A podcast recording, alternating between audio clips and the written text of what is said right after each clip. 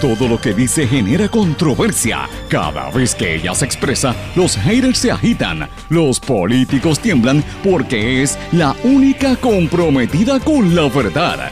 Periodista, bloguera, relacionista licenciada, analista de la noticia, escritora y le dicen la provocadora en las redes sociales. Y ahora comienza en blanco y negro con Sandra Rodríguez Coto.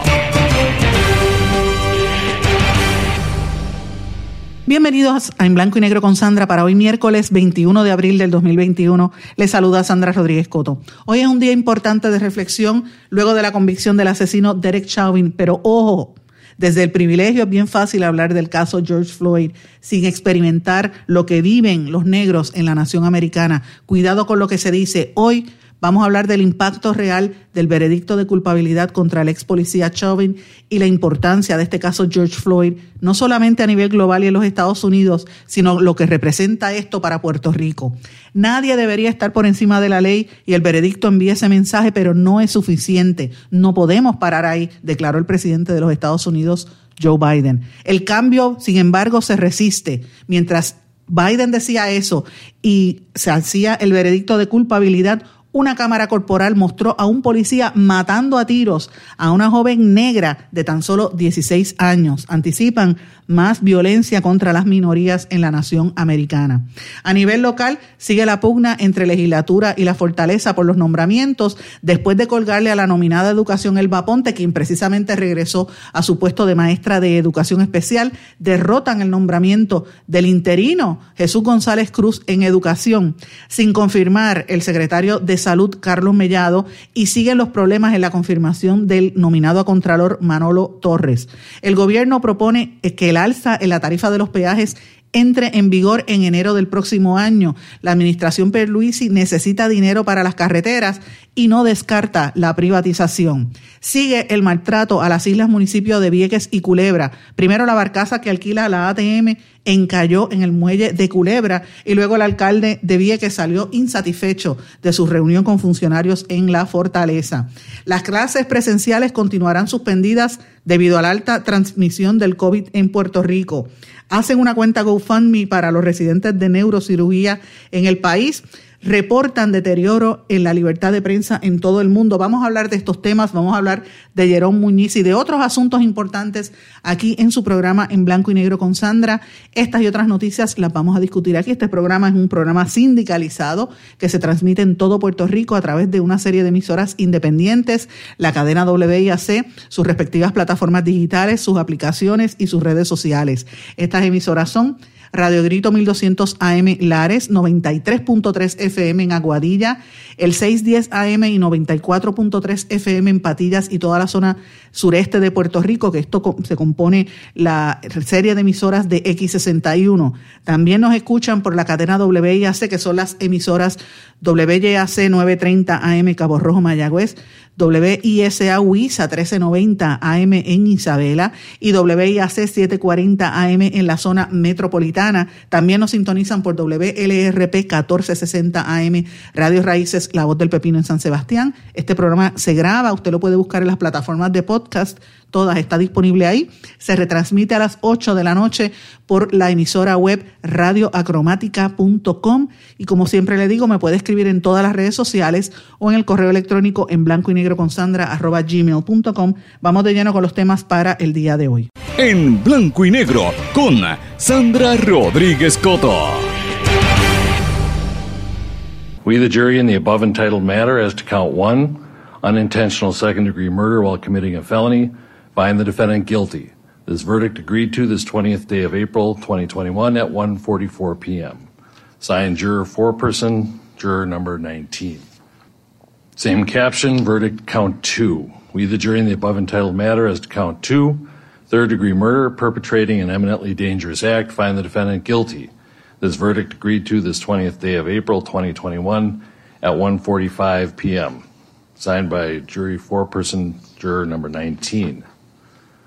Same caption, verdict count three. We, the jury, in the above entitled matter as to count three, second degree manslaughter, culpable negligence, creating an unreasonable risk find the defendant guilty. This verdict agreed to this 20th day of April 2021 at 1:45 p.m. Con esas palabras, el juez leyó el veredicto del jurado ayer que halló culpable en los tres cargos al ex policía Derek Chauvin, que asesinó al hombre afroamericano George Floyd en los Estados Unidos. Mis amigos, he decidido comenzar el programa así. Hoy miércoles, mitad de semana, porque es un día importante, es un día que merece la reflexión, porque este veredicto no es algo sencillo ni simple, es un veredicto que debe marcar un momento importante en el desarrollo de la historia de los Estados Unidos y del planeta completo. Bienvenidos a su programa en blanco y negro con Sandra. Precisamente este programa en, en el nombre, en blanco y negro, representa estas divisiones que hay, estos problemas que hay, esta historia que tenemos de razas en todo el planeta entre los blancos y los negros, las diferencias que hay y, el por qué se establecen estos patrones de discrimen y de prejuicio que afectan a tantos millones de personas. Este caso de George Floyd eh, es un caso histórico importante que ciertamente va a pasar a los anales de la historia como un momento coyuntural de cambio de visión, un, momento de ruptura, un momento también de reflexión y un momento donde los poderes que establecen el estatus y, y que establecen la permanencia de una raza sobre otra, se sienten amenazados y vamos a anticipar mayores niveles de violencia. Por eso es que he decidido comenzar el programa de esta manera, señores, un caso importante, una visión eh, distinta también, que como les dije, este programa se llama así, en blanco y negro con Sandra, precisamente por eso, porque es la experiencia de una mujer, en, en este caso yo, que veo el mundo distinto porque soy mujer y negra que no es la misma visión que tienen muchos hombres blancos que son los que suelen hacer los análisis en este país. Así que con mucha humildad quisiera aportar a la discusión pública algunos pensamientos y reflexiones sobre lo que es este caso. En Estados Unidos a muchos los apresan, a muchos suelen llamarle a la policía por ir simplemente caminando en la calle, por ir a un gimnasio, por observar pájaros en el Central Park o por estar en su, en su propio apartamento, como ha pasado a tantos. Y a muchos no los linchan ni los cuelgan de árboles con, las capuchas del, del Ku como hacían antes, pero igual los matan a manos de policías que también usan gorras de Make America Great Again, como le pasó a, tantos y, y, como ha pasado en este caso de George Floyd. A muchos los meten presos y les roban sus sueños, a muchos los dejan morir por COVID-19 y no los atienden bien, las estadísticas están ahí solo por ser negros y vivir en los Estados Unidos de América. Pero mirémonos bien ante ese espejo. En Puerto Rico no estamos tan lejos. Aquí también vivimos y lo experimentamos. Sabemos lo que es el racismo descarado, el racismo institucionalizado y el racismo que ocultan bajo sonrisas hipócritas y comentarios sarcásticos. Los que somos negros lo vivimos y lo sabemos. Lo vemos en la pobreza, lo vemos en la desigualdad, lo vemos en la falta de oportunidades, lo vemos en la solidaridad que no está en el llamarte acomplejado cuando haces el señalamiento, en el llamarte angry women o esta mujer está acomplejada y lo, lo único que hace es quejarse cuando tú lo señalas, en el aislarte, lo vemos en el menosprecio, lo vemos en no conseguir empleos, lo vemos en no escalar a los puestos, lo vemos en el trabajar el triple, el tener que ser más inteligente y sacrificarte para que te toque menos. Lo vemos en el ser dos veces mejor solo para conseguir la mitad de lo que les regalan a otros por ahí sin méritos. Es así, porque aunque no lo quieran aceptar y mucho menos lo quieran admitir, hay que seguir combatiendo el racismo, hay que seguir educando, hay que seguir abriendo mentes cerradas, no se puede parar la lucha hasta que entendamos que todos los seres humanos somos iguales. La sangre no es blanca, la sangre no es negra, la sangre no es azul, es roja, señores. Todos tenemos la sangre roja. Y con esa reflexión quiero comenzar el análisis de esta situación tan importante. El jurado determinó que Derek Chauvin es culpable en este caso, y los partidarios de, ¿verdad?, organizaciones de personas afroamericanas en Estados Unidos y en el mundo lo celebraron. Black Lives Matter tuvo una serie de protestas y de manifestaciones en todas las principales ciudades de la nación americana, desde Minneapolis, donde fue que asesinaron a Floyd, hasta, hasta Nueva York, California. Un sinnúmero de manifestantes ayer y hoy. Eh, las celebraciones se extendieron eh, y obviamente aplaudieron, vitorearon y celebraron que el jurado encontrara al ex policía culpable de asesinato y homicidio involuntario. Cientos de personas se dieron eh, cita en todas las plazas a celebrar porque es un momento histórico donde no se esperaba eh, menos. Recuerden que desde hace 29 años, cuando fue el veredicto, el caso de Rodney King, ese fue el de los disturbios que provocó los disturbios en el año 1992 en California. Ustedes recordarán, le cayeron a golpes y eso provocó todas esas protestas grandísimas que tuvieron que meter a la Guardia Nacional. De allá para acá, la nación americana siempre ha mantenido esos ataques, esos, esos golpes e incluso asesinatos por mano, en manos de la policía, casi siempre de negros, hombres negros norteamericanos, también mujeres, casos como el de Trayvon Martin, como el de Eric Garner, como el caso de Breonna Taylor, entre muchos otros, demuestran el sistema racista que se impone en los Estados Unidos, una nación que se fundamentó en establecer y mantener el prejuicio hacia los esclavos bajo la esclavitud y todavía mantienen esa segregación racial eh, y étnica, a pesar de tener una primera vicepresidenta mujer, y negra, como es Kamala Harris, lo cierto es que por un lado adelantan muchísimo la, usted lee la Constitución de los Estados Unidos, la, la, filosofía de los Estados Unidos, pero por otro lado las fuerzas que quieren mantener lo mismo se mantienen y cada día son más fuertes y por eso estas reacciones, señores. Ayer el presidente Biden, que históricamente ha sido un hombre que con todos sus aciertos y desaciertos y las locuras que a veces dice, es cierto que es un hombre que ha promovido la igualdad y ha sido un hombre bastante liberal emitió unas declaraciones muy fuertes, ya les leí parte en el titular que decía que nadie estaba por encima de la ley y que el veredicto enviaba el mensaje, pero que no podía parar ahí. Eh, él tuvo una llamada telefónica que le hizo a la familia de, de, George Floyd, que a mí me pareció bien contundente. Voy a compartir con ustedes parte de esa llamada que en la que habló no solamente el presidente Biden, sino también la vicepresidenta Kamala Harris. Is going to make it all better, but at least God now there's some justice. And, right. You know, and you know, I think uh, I think a John is coming. My daddy's going to change the world. He's going to start to change it now. That's right. Yes. yes. Amen. Start to change it now. Yes. So you've been incredible. You're an incredible thing. I wish I were there just with my arms around you. I'm standing here with Cedric. We've been talking, we've been watching every second of this, and the vice president, all of us, and uh, I'm just, I, we're all so relieved. Not just one word, but all three, purely on all three counts.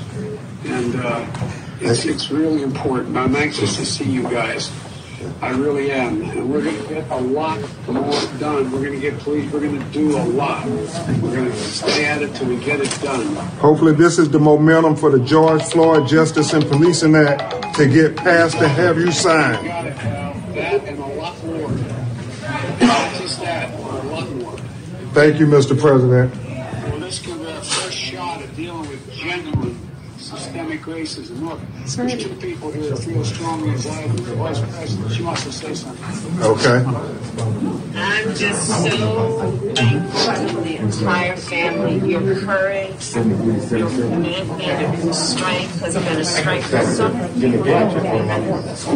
And this is a day of justice in America. And your family to show real leaders at this moment where we needed you. And in George's name and memory, we are going to make sure his legacy is intact and that history will look back at this moment and know that it was an inflection moment. You had to sacrifice so much, your family did too.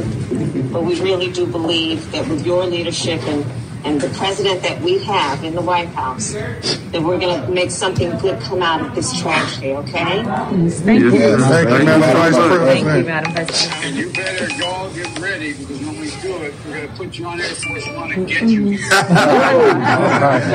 we're going to hold you to that, President Biden. Jesus. I guarantee you.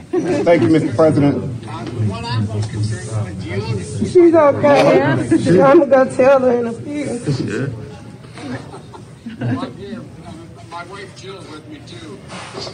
Thank you. Hello, Thank you.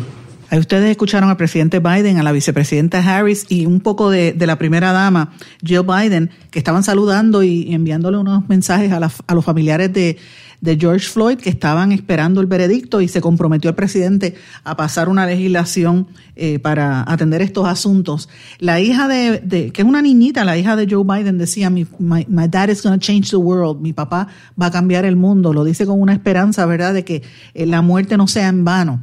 Eh, y este, este caso es importante, ¿verdad?, que, que por primera vez un jurado que era mixto racialmente, eh, donde incluso hasta el sistema policíaco determinó y fueron a testificar en contra de él, así que determinaban que el, policía violentó los reglamentos y, esta y lograron esta convicción de Derek Chauvin, pero esto no es eh, un, eh, normal, esto es la excepción. muy pocas veces hay evidencia visual de un caso tan claro y tan contundente como este. Hay situaciones donde la la evidencia es anecdótica, es lo que la gente puede ver, no habían videos.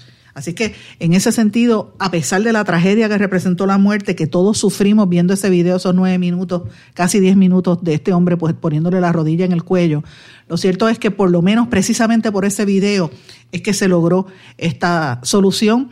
Ahora, para las personas que son de raza negra o, o brown, como le dicen en Estados Unidos, hay un problema serio de terror a la policía, porque la policía eh, obliga a que tú tomes una acción. Si, no, si eres como el negro Dante Wright y no, no le haces caso, te matan, te asesinan. Es la parte de la, de la actitud, de, la, de, de cómo se requiere una reforma en el sistema policial de los Estados Unidos. Y es la excepción que prueba que la, regla es importante, no es la norma, vuelvo a decirlo. Eh, y esto pues nos tiene que poner a reflexionar si es, que, si es que esto es una respuesta en parte a las protestas o una respuesta a la política racista abiertamente del presidente Donald Trump que ha provocado todas estas situaciones. Pero lo más interesante de todo y lo más, lo más triste es que mientras en, tantas ciudades estaban celebrando, una cámara corporal mostró precisamente en el mismo momento un policía matando a tiros a una muchacha de 16 años negra después del anuncio. Eh, y obviamente la gente empezó eh, a, a, congregarse allí en Ohio, en Columbus, Ohio, con unas pancartas que decían ya es suficiente, los niños negros importan. Esta muchacha fue asesinada eh, luego de que la policía respondió a la llamada de un intento de apuñalamiento, según el periódico The Columbus Dispatch. La, la víctima fue identificada como Makaya Bryant, de 16 años, que tuvo un altercado con otra persona en la casa donde vivía, según dijo la tía del adolescente. Eh, la, dijo que la sobrina tenía un cuchillo que lo dejó caer antes de que llegara la policía y ahí la policía le pegó tres tiros, la transportaron de estado crítico a un hospital donde fue declarada muerta. O sea, volvemos a ver otra vez cómo, eh, cómo es que el sistema primero responde a tiros y después es que... Eh, apresa o, detiene a la persona, como le pasó precisamente hace unos días al muchacho, al nene latino de 14 años, que el policía le dice levanta las manos y cuando él levantó las manos ahí le, disparó en el, en, el, en el pecho. Yo entiendo que los policías puede ser que estén nerviosos, pero cuando usted ve que esto es algo consistente y que pasa en todas partes, usted se da cuenta que esto es algo institucional. Eh, y esta, esta trama se renueva. El, esto no es la primera vez que sucede y nosotros tenemos que empezar a pensar cuál va a ser el impacto a largo plazo de esta situación. ¿Cómo se va a extender la, por un lado, la represión o el, o el, tratar de aguantar esta ola de que se haga justicia por parte de los que se sienten amenazados, los blancos, los ricos, que se sientan amenazados, eh, y no solamente a nivel de policía, sino a nivel institucional, que vean que los negros están tomando demasiada, eh, demasiado poder y digan hasta aquí, y empiecen a pasar leyes para evitar eh, que le lleguen al, a posiciones electivas como, como la redistribución electoral o como las leyes que aprobaron recientemente en el estado de Georgia. Eso es un lado. Por otro lado, vamos a ver, mm, este, y eso ya se están anticipando, mayores controles al momento de seleccionar empleos. Pero entonces, por otro lado, tú vas a ver, una exageración, ¿verdad?, eh, de compliance. ¿Cómo van a exigir estas minorías? Que les respeten sus espacios y que demuestren que son tan seres humanos y tan ciudadanos como cualquier otro. Así es que estamos viviendo unos momentos históricos importantes. A mí me parece que es un momento coyuntural y vamos a ver eh, los impactos. Pero ¿cómo yo traigo esto a Puerto Rico? Y lo traigo de varias maneras. Casi siempre cuando hablamos del, del, racismo, siempre pensamos a los negros que viven en Loíza o que están en Guayama o los que están en Ponce, pero particularmente en ¿verdad? Como si no hubiese negros en otras partes de Puerto Rico. Siempre se menciona de esa manera. Eh, y hablan de la desigualdad, lo cual es real. Eh, y se toca de manera somera del el impacto real de este racismo que existe en el país porque se ve en la, desigualdad más que nada. Pero aquí hay algo un poco incluso hasta más grande. Yo creo que es el tema del colonialismo y hay que traerlo y hay que atarlo a la discusión del estatus de Puerto Rico. ¿Por qué, señores?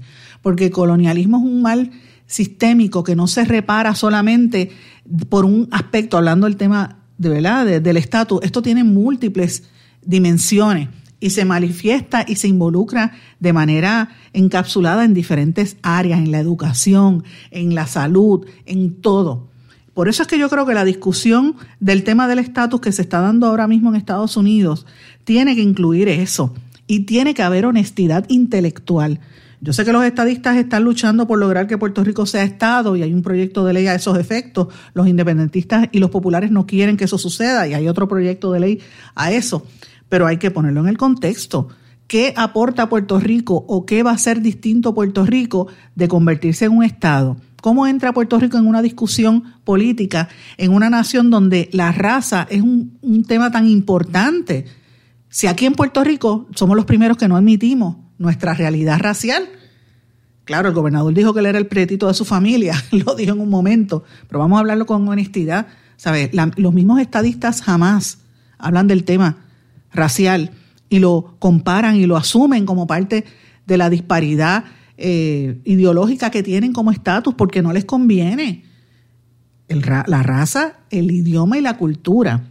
¿Qué aporta un Estado libre asociado de convertirse en Estado siendo mayoritariamente negro que no se acepta? Uno. Y número dos, siendo eh, de habla hispana y pobre, como somos todos los pobres minoritarios en, el, en, la nación americana, porque es así.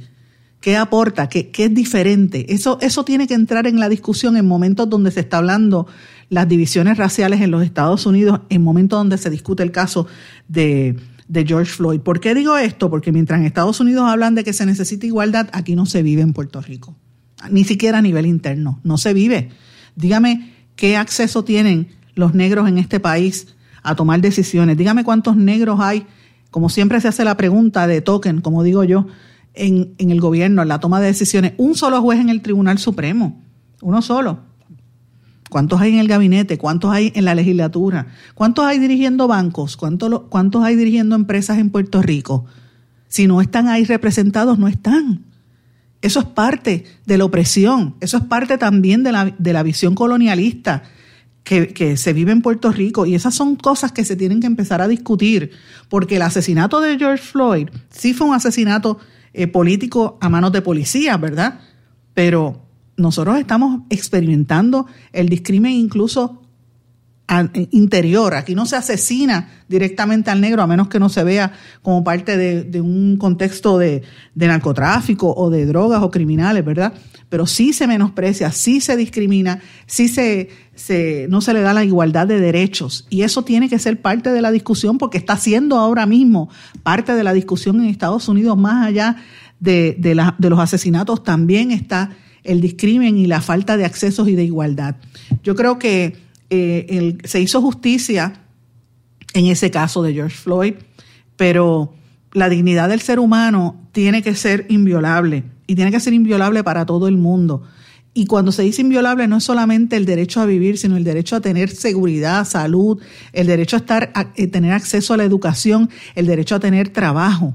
Y esos son los temas que se tienen que discutir, que se están discutiendo realmente allá y aquí no, en Puerto Rico no se está haciendo. Esto yo lo traigo también en el contexto de, otros temas que se están discutiendo precisamente allá en Estados Unidos con lo que llaman eh, la inteligencia, los, temas de inteligencia y el terrorismo interno. Precisamente ayer estaba viendo un vídeo de, lo que le llaman Civil Warfare, un, discurso que dio Malcolm Nance, los recomiendo que lo busquen, ha escrito como 14 libros sobre eh, terroristas, él es un experto eh, ex agente de inteligencia de los Estados Unidos, trabaja en MSNBC y ha, hablado y escrito muchísimo sobre esto, experto en temas de ISIS y de Al Qaeda.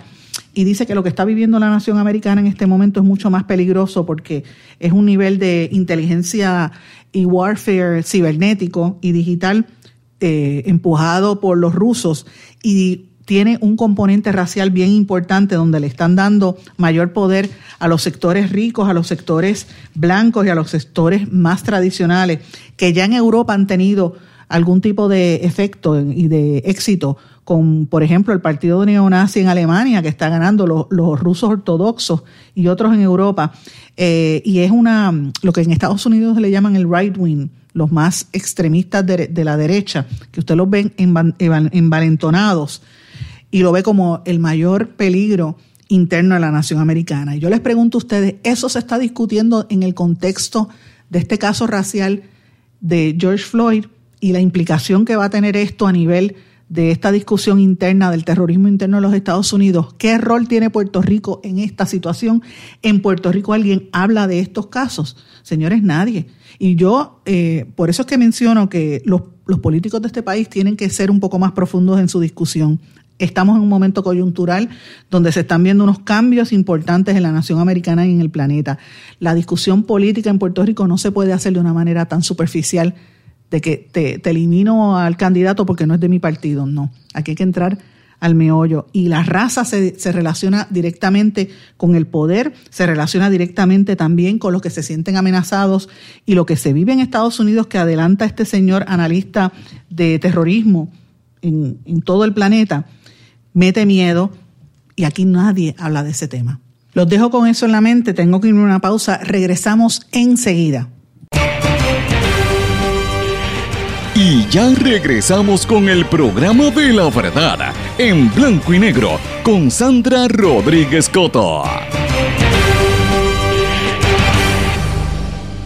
Regresamos en blanco y negro con Sandra. Bueno, quiero mencionarle varias cosas que teníamos del día de ayer pendientes. Ustedes saben que estuvimos hablando con lujo de detalles del caso de Lisa Miranda eh, y, la tuvimos en entrevista aquí. Lisa Miranda es una de las que se alega que era del grupo de Mabel Cabeza, de las amigas de Mabel Cabeza en el Departamento de Salud. Es objeto de una investigación. Sale en el informe de la Oficina del Inspector General donde cuestiona su eh, participación, ¿verdad? Al tener un contrato bajo Manpower y a la misma vez regresar después de haber sido empleada del Departamento de Salud. Eh, esto tiene cola, señores. Estamos investigando otras informaciones importantes, pero tengo que decirles que después de la entrevista de ayer hemos recibido cantidad de llamadas y de correos electrónicos y de mensajes de personas que trabajan en el Departamento de Salud molestos y dicen que ella no está diciendo la verdad, que eh, nos mintió en la entrevista y que ella misma se sigue hundiendo. Así es que eh, lo, lo, menciono, quiero mencionarlo claramente por una razón muy sencilla, señores.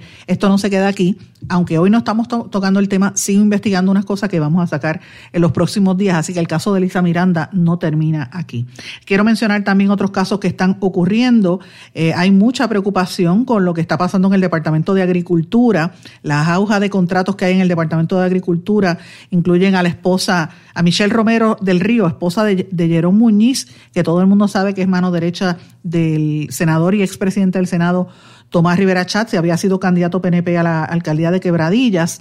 Ella tiene un contrato de 10 mil dólares para asesorar al director de ADEA y hay mucha controversia con esa contratación eh, y estamos pendientes a esto. De hecho, también hay una, una serie de escándalos que rodean a esta figura de José Jerón Muñiz que vamos a estar hablando en las próximas en los próximos días, así que también lo adelanto porque son asuntos que a la gente le está preocupando, mucha gente que nos sintoniza a través de la cadena WIAC, particularmente en el área de por allá de Quebradillas, de Isabela, están pendientes a que yo trabaje algo sobre el tema y, les anticipo que viene algo, viene algo en camino, pero tengo que corroborar unos datos primero. Pero bueno, eh, ya hablamos de, de esta situación de, de George Floyd, que va a seguir dando de qué hablar. Eh, mientras tanto, el presidente Joe Biden se expresó ayer a favor de la estadía para Puerto Rico y para, Washington, D.C., ¿verdad? Eh, y obviamente eh, hacia quiere que Washington, D.C. sea el estado 51 y hay presiones en Puerto Rico para que se hable del tema de Puerto Rico.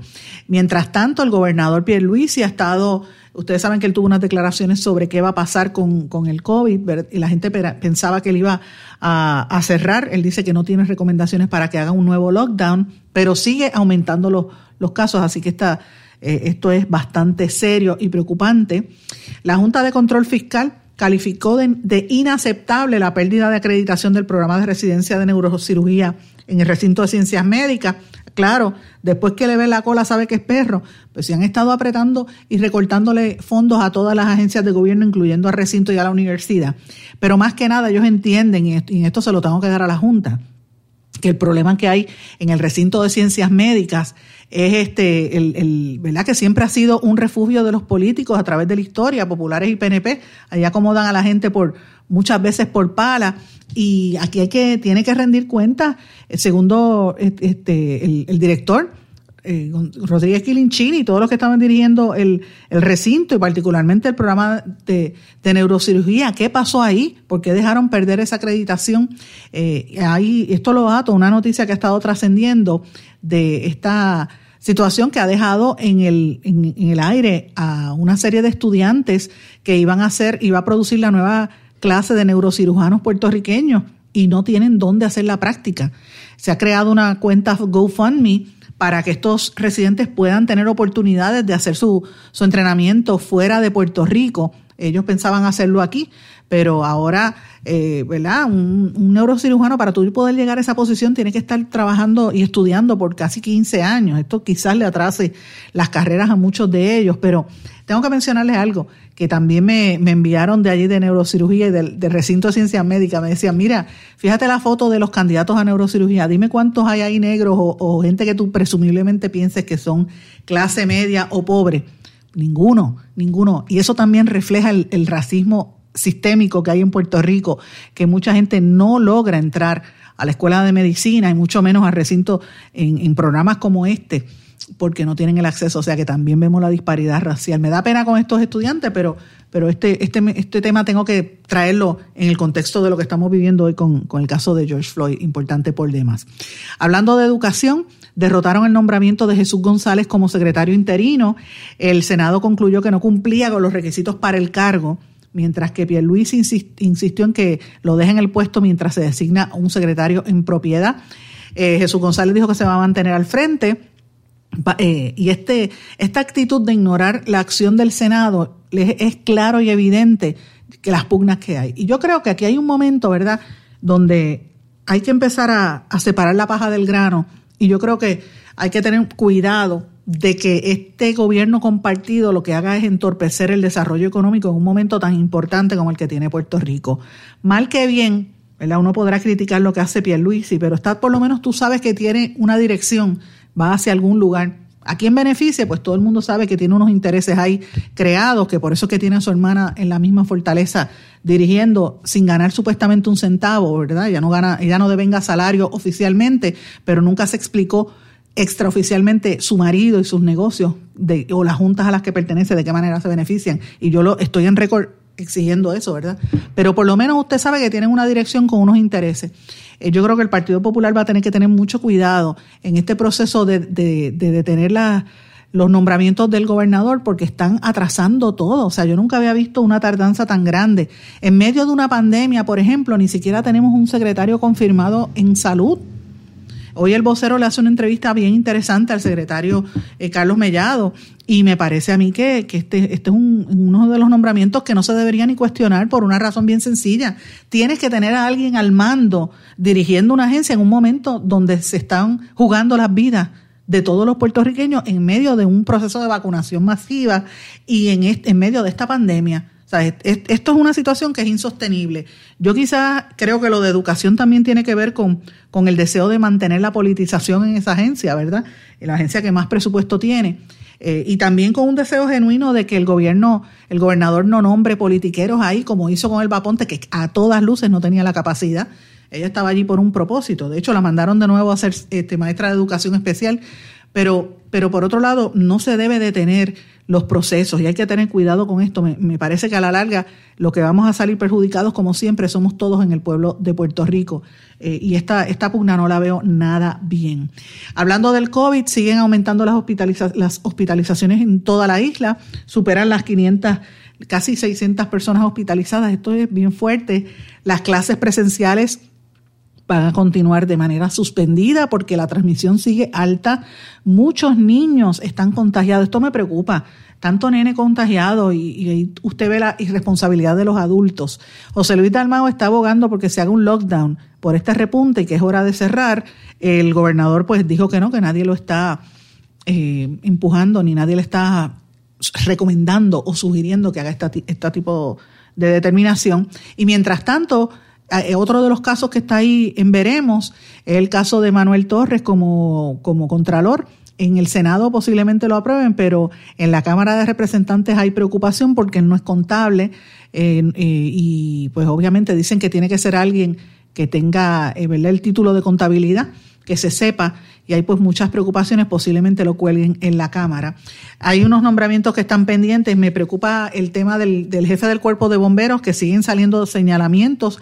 En este programa hemos hecho algunos de estos, los hemos dado a conocer. Este señor Javier Collazo ha estado haciendo en estas últimas semanas un esfuerzo muy fuerte, muy grande de ir eh, legislador por legislador para tratar de conseguir los votos, pero no no contesta las preguntas sobre su violencia, sobre sus casos internos, los casos de acoso sexual, laboral eh, y de acoso en el empleo. Las, demandas y toda la gente que se le opone a su nombramiento, nadie habla de eso, lo tienen como un manto de silencio porque Javier Collazo es protegido precisamente de la hermana del gobernador. Eh, pero eso no significa que sea el candidato idóneo. Yo me imagino que ahí va a haber controversia también. La UTIER demandó por derechos a sus, por los derechos de los pensionados y buscan con esta demanda detener la implantación del contrato eh, y que sea considerado nulo el contrato de, de, Luma, así es que hay que estar atentos a esta situación. Señores, y tengo que dedicarle unos minutos al, a la tragedia que siguen viviendo los pueblos de Vieques y Culebra, porque recordemos que Puerto Rico es mucho más que 100 por 35. Nosotros somos un archipiélago y hay dos, dos islas municipios que merecen respeto. Ayer, esa noticia de la barcaza que alquiló la ATM, que, que en el muelle de Culebra. Entonces, rápido el gobierno dice que eso fue por la marea que estaba picada y rápido buscan un pretexto, pero volvemos otra vez a tener problemas, o sea, a tener problemas. La barcaza Marilyn H, que alquiló la Autoridad de Transporte Marítimo para Vieques y Culebra para llevar la, carga, ¿verdad? Eh, volvió a chocar y esta, esta vez se encalló en Culebra. Esto es increíble.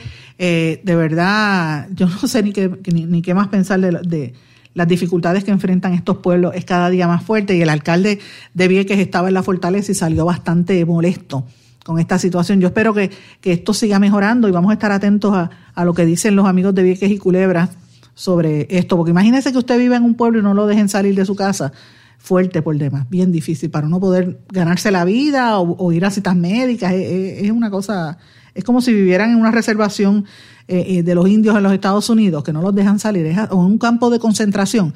Así parece que quieren tener a la gente de Vieques y Culebra. Es terrible por demás.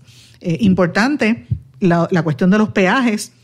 Este tema que yo he estado vinculada a eso hace bastante tiempo, el gobierno propone que el alza que viene, que es inevitable, se dé en enero eh, pero ellos no descartan la privatización de, de, las carreteras o de alguno de esos componentes porque no hay dinero para esto. Así que me preocupa esta situación, esté atento porque viene un golpe para el bolsillo.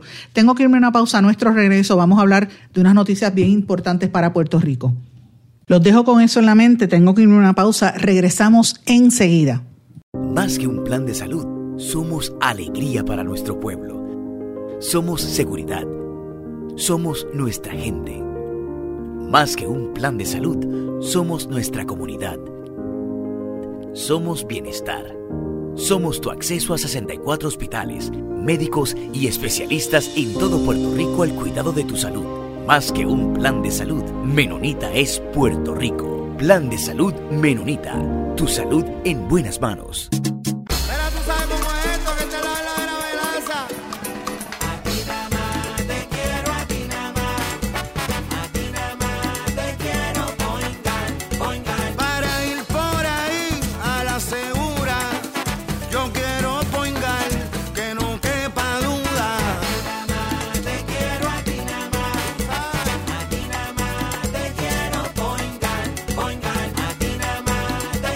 Yo quiero point guard. Quítese el dolor de cabeza con sus obligaciones de contabilidad con los servicios que presta Villalba y Villalba Company. Directo, personal y con sensibilidad humana. Lo que se busque un verdadero asesor de contabilidad para todo tipo de servicio de contabilidad, pago de IBU, pago de nómina, informes trimestrales y anuales y otros. Ofrecen servicio directo personalizado. Villalba y Villalba Company. Para orientaciones, su teléfono el 939-336-5774. 939-336-5774. 5774. Y ya regresamos con el programa de la verdad en blanco y negro con Sandra Rodríguez Coto. Regresamos a esta parte final de Blanco y Negro con Sandra. Antes de, de, hablar de los temas internacionales, quiero mencionarle dos cosas. Desde esta mañana yo estoy un poco preocupada al ver las cifras del COVID. Hoy se reportaron 11 muertes adicionales. En todos los renglones ha habido aumentos en, las hospitalizaciones, en los contagios, en los casos confirmados, en los casos sospechosos, en todo. Muchos de los que están hospitalizados son niños. Y yo quiero ¿verdad? reiterarle en este programa que usted tiene que tener cuidado aunque usted se haya puesto la vacuna, eso no lo hace inmune. Usted tiene que seguir saliendo con la mascarilla, lavándose las manos, distanciamiento social, hasta que no se logre una inmunidad de rebaño y esto no se controle, porque cada día está peor. Y yo siento que todavía hay mucha gente que no internaliza la gravedad de este problema y se piensan que porque se puso la vacuna, pues ya pasó. Mire, 11, 11 personas muertas de un día para otro es fuerte. Hasta que no le toque a uno, como el rockero este Ted Nugent, que decía que no, que no el, el, COVID no existía hasta que le dio y por poco se muere, y ahora está diciendo que es lo más malo del mundo. mire, evite que le dé eso a usted y evite sobre todo que se le pegue. si usted tiene la vacuna, a lo mejor usted no le da, pero se lo transporte, se lo pega a un niño, que quizás eso pueda hacer la diferencia entre, entre su vida y su muerte. Así que cuídese, siempre me gusta dar ese mensaje. Pero bueno, tengo una noticia positiva súper importante.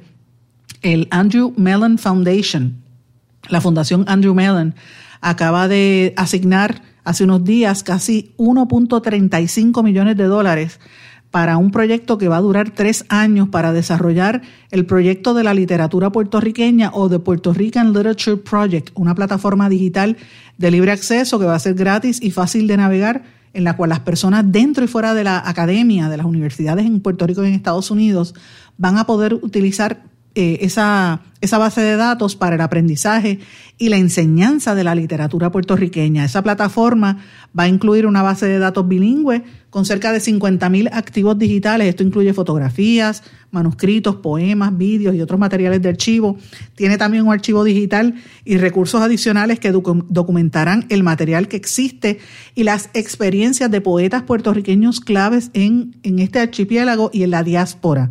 Eh, y esto va a ser en un periodo que va desde, desde la ley Jones hasta el presente. Esto es súper importante porque en Estados Unidos ahora mismo se está dando un proceso de enseñanza de la literatura puertorriqueña. Hay muchos puertorriqueños en la academia, eh, en, en, toda la nación, no solamente en los estados del este. Y hay mucho interés por esto. Esto me lo dio, lo dio a conocer y, y conversé cibernéticamente con la amiga Raquel Salas Rivera, la poeta, que me está diciendo que están evaluando, ¿verdad? Cuáles son los derechos de autor de algunas obras para poder incluirlas en esa, en esa plataforma, de manera que la gente que está fuera de Puerto Rico, sobre todo, pueda tener ese acceso. Porque casi siempre aquí se hablan de los mismos escritores y se olvidan. Raquel Salas es una que ha ganado cuanta beca usted se puede imaginar y los premios más importantes. Es un Poet Laureate en Estados Unidos. Eh, y mucha gente no, no conoce la, la importancia de figuras como, como Raquel Salas, entre otras. Así que para mí esto es un, logro importante y me parece que, es destacado también. Yo, yo le mencionaba que he hablado con amigos como Roberto Ramos Perea, que este tema lo hemos hablado un montón de veces, tantos libros y cosas importantes que se producen y se guardan y no están ahí accesibles y la gente, sobre todo las nuevas generaciones, desconocen que en Puerto Rico hay tanta producción y tanta variedad lingüística. Nosotros, no es por nada, pero los puertorriqueños aquí en la diáspora le dan tres patas a un montón de países latinoamericanos en literatura, pero no se conoce. Por eso es importante este tipo de, cosas. Somos grandes en la literatura y no nos damos cuenta. Así que felicidades a, Raquel Salas y a todos los que están detrás de este proyecto por ese premio. Es importantísimo, importantísimo por demás. Pero bueno, quiero mencionarles un tema que, que salió ayer. Eh, ayer se anuncia el nuevo informe eh, de Periodistas Sin Fronteras, la organización de prensa, que reportó un deterioro significativo en la libertad de prensa en todo el mundo. Esto afecta mayoritariamente a países latinoamericanos, entre estos está Cuba, Honduras y Venezuela. Perdón países que están teniendo grandes dificultades y, que, y, en el acceso a los periodistas. Y el estudio de, realmente la organización se llama Reporteros Sin Fronteras, algunos le dicen Periodistas Sin Fronteras, pero usted puede conseguir ese documento en la página de internet RSF, Reporteros Sin Fronteras, y la consigue ahí. Todos los años ellos hacen este informe anual y este está bien caliente porque lo acaban de sacar en la tarde de ayer. Eh, entre las cosas que revela es que el ejercicio del periodismo está al menos parcialmente bloqueado en al menos 130 países. La clasificación mundial de la libertad de prensa, que es donde evalúa la situación de 180 países, eh, trazó un panorama sombrío y concluyó que la libertad de prensa tiene problemas graves en el 73% de los países del mundo. En países como China, particularmente desde el año 2019, la represión a la prensa es terrible y más que nada, esto lo atan a, la falta de acceso a información. O sea, al tú aguantar la prensa, eh, haces que el pueblo no se entere de lo que está pasando. Y en el ranking aparece Asia, eh, Oriente Medio y Europa como los, los, las áreas, los continentes y las regiones más eh, peligrosas ahora mismo para el ejercicio del periodismo y para la libertad de expresión. En la cola, en la parte más baja en la lista, aparece China en el número 177, que sigue llevando niveles sin precedentes de censura, vigilancia y propaganda en Internet. En la posición 178 está Turkmenistán, Corea del Norte en la 179 y Eritrea en, Eritrea en el 180. Interesante por demás porque ellos hablan de que estos son los países que a raíz del COVID, o sea, todas, todos los países han aguantado información después del COVID para acá, pero en estos países que les acabo de mencionar es donde más fuerte ha sido la actitud de propaganda en Internet, la vigilancia, la censura sin precedentes es muy fuerte. Solamente eh, ellos destacan 12 países en la clasificación. Y fíjense hasta donde llega el nivel del racismo inconsciente en el mundo. Ellos utilizan lo que le llaman la zona blanca para clasificar a los países que están en buena situación de libertad de prensa y los sombríos y negros como los países que están mal. Mira qué ironías de la vida. Ya les mencioné los que están mal, como China y como, como Corea del Norte, pero los que están en, en posición positiva representa solamente el 7% de los países del planeta, que esto es incluso menos que el año pasado. El año pasado era el 8%. Interesante problema. Ahí lo encabezan Noruega y Finlandia en las posiciones de países con mayor apertura a la prensa. En América Latina, en la posición eh, del, séptimo al quinto, brincó este año Costa Rica. O sea que Costa Rica es un país donde sí hay eh, libertad de expresión. El periodismo ha sufrido una caída en la confianza del público también el 59% de la gente que encuestaron en el planeta, eh, en 28 países del planeta, dijo que era cierto la afirmación de que los periodistas tratan deliberadamente de engañar al público al difundir información que saben que es falsa. O sea, el tema del fake news está bien presente ahí. También la pandemia del COVID representa una forma de, eh, de oportunidad para que algunos estados restrinjan la libertad de prensa por, la enfermedad o por el pretexto, es lo que están utilizando. Esto se exacerbó en países como Irán y como Arabia Saudita. En el caso de América Latina, como les dije al principio, hay un desgaste grande. Europa y América, eh, incluye América, todo el, hemisferio del norte, centro y suramérica, siguen siendo los continentes, en términos generales, un poco más favorables a la libertad de prensa, eh, pero América Latina tiene un desgaste mayor de casi un 3%. Eh, Cuba tiene está en la posición número 171, uno de los peores, Honduras y Venezuela. El Salvador sufrió la caída más significativa de la región, bajó ocho puntos, puesto en que ese país los, periodistas tienen muchas dificultades para obtener información. Y eh, también en el continente europeo se, se nota un notable deterioro en las agresiones, o sea, se ha visto ahí muchas agresiones a la prensa. En Brasil, Brasil está en la posición 111 bajó cuatro posiciones en comparación al informe del año anterior eh, y lo ven ya como una situación difícil donde los insultos, la estigmatización y las humillaciones públicas orquestadas contra los periodistas se han convertido en la marca de fábrica del presidente Bolsonaro, de su familia y de su círculo cercano. Eh, la Organización de Reporteros Sin Fronteras también, además de criticar a Bolsonaro eh, y también de, criticar a, Nicolás Maduro, dicen que esos, esos países, esos líderes políticos están sirviendo ahora de ejemplo de cómo maltratar a la prensa y cómo limitar la expresión. En la zona, en casi donde hay peligro, ¿verdad? Donde dicen que ya están a punto de convertirse en países totalitarios en términos de expresión a la prensa, mencionan a México, a Rusia, y a la India. Así que esto es un reporte que refleja dónde está el nivel de represión, dónde está la situación que cada día es peor. El informe no hace una nota detallada específicamente, por ejemplo, con, lo que está pasando en Nicaragua, que me tiene bien preocupada. Y esto lo traigo a colación porque vi un informe que me enviaron del PEN Club de, México y de Nicaragua diciendo que como se celebra ahora el, primer aniversario de las protestas que se iniciaron el año pasado en contra del gobierno nicaragüense, la situación hacia la prensa pues está cada día peor y siguen atacando y acosando periodistas.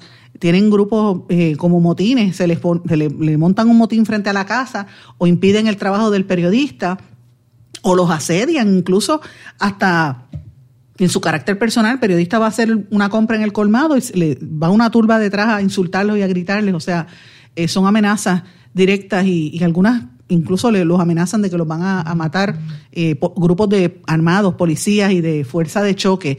Está pasando ahora mismo en Nicaragua y, me preocupa que en este informe pues no se le señala con lo que está ocurriendo allí, así que me imagino que saldrá en el informe del año que viene.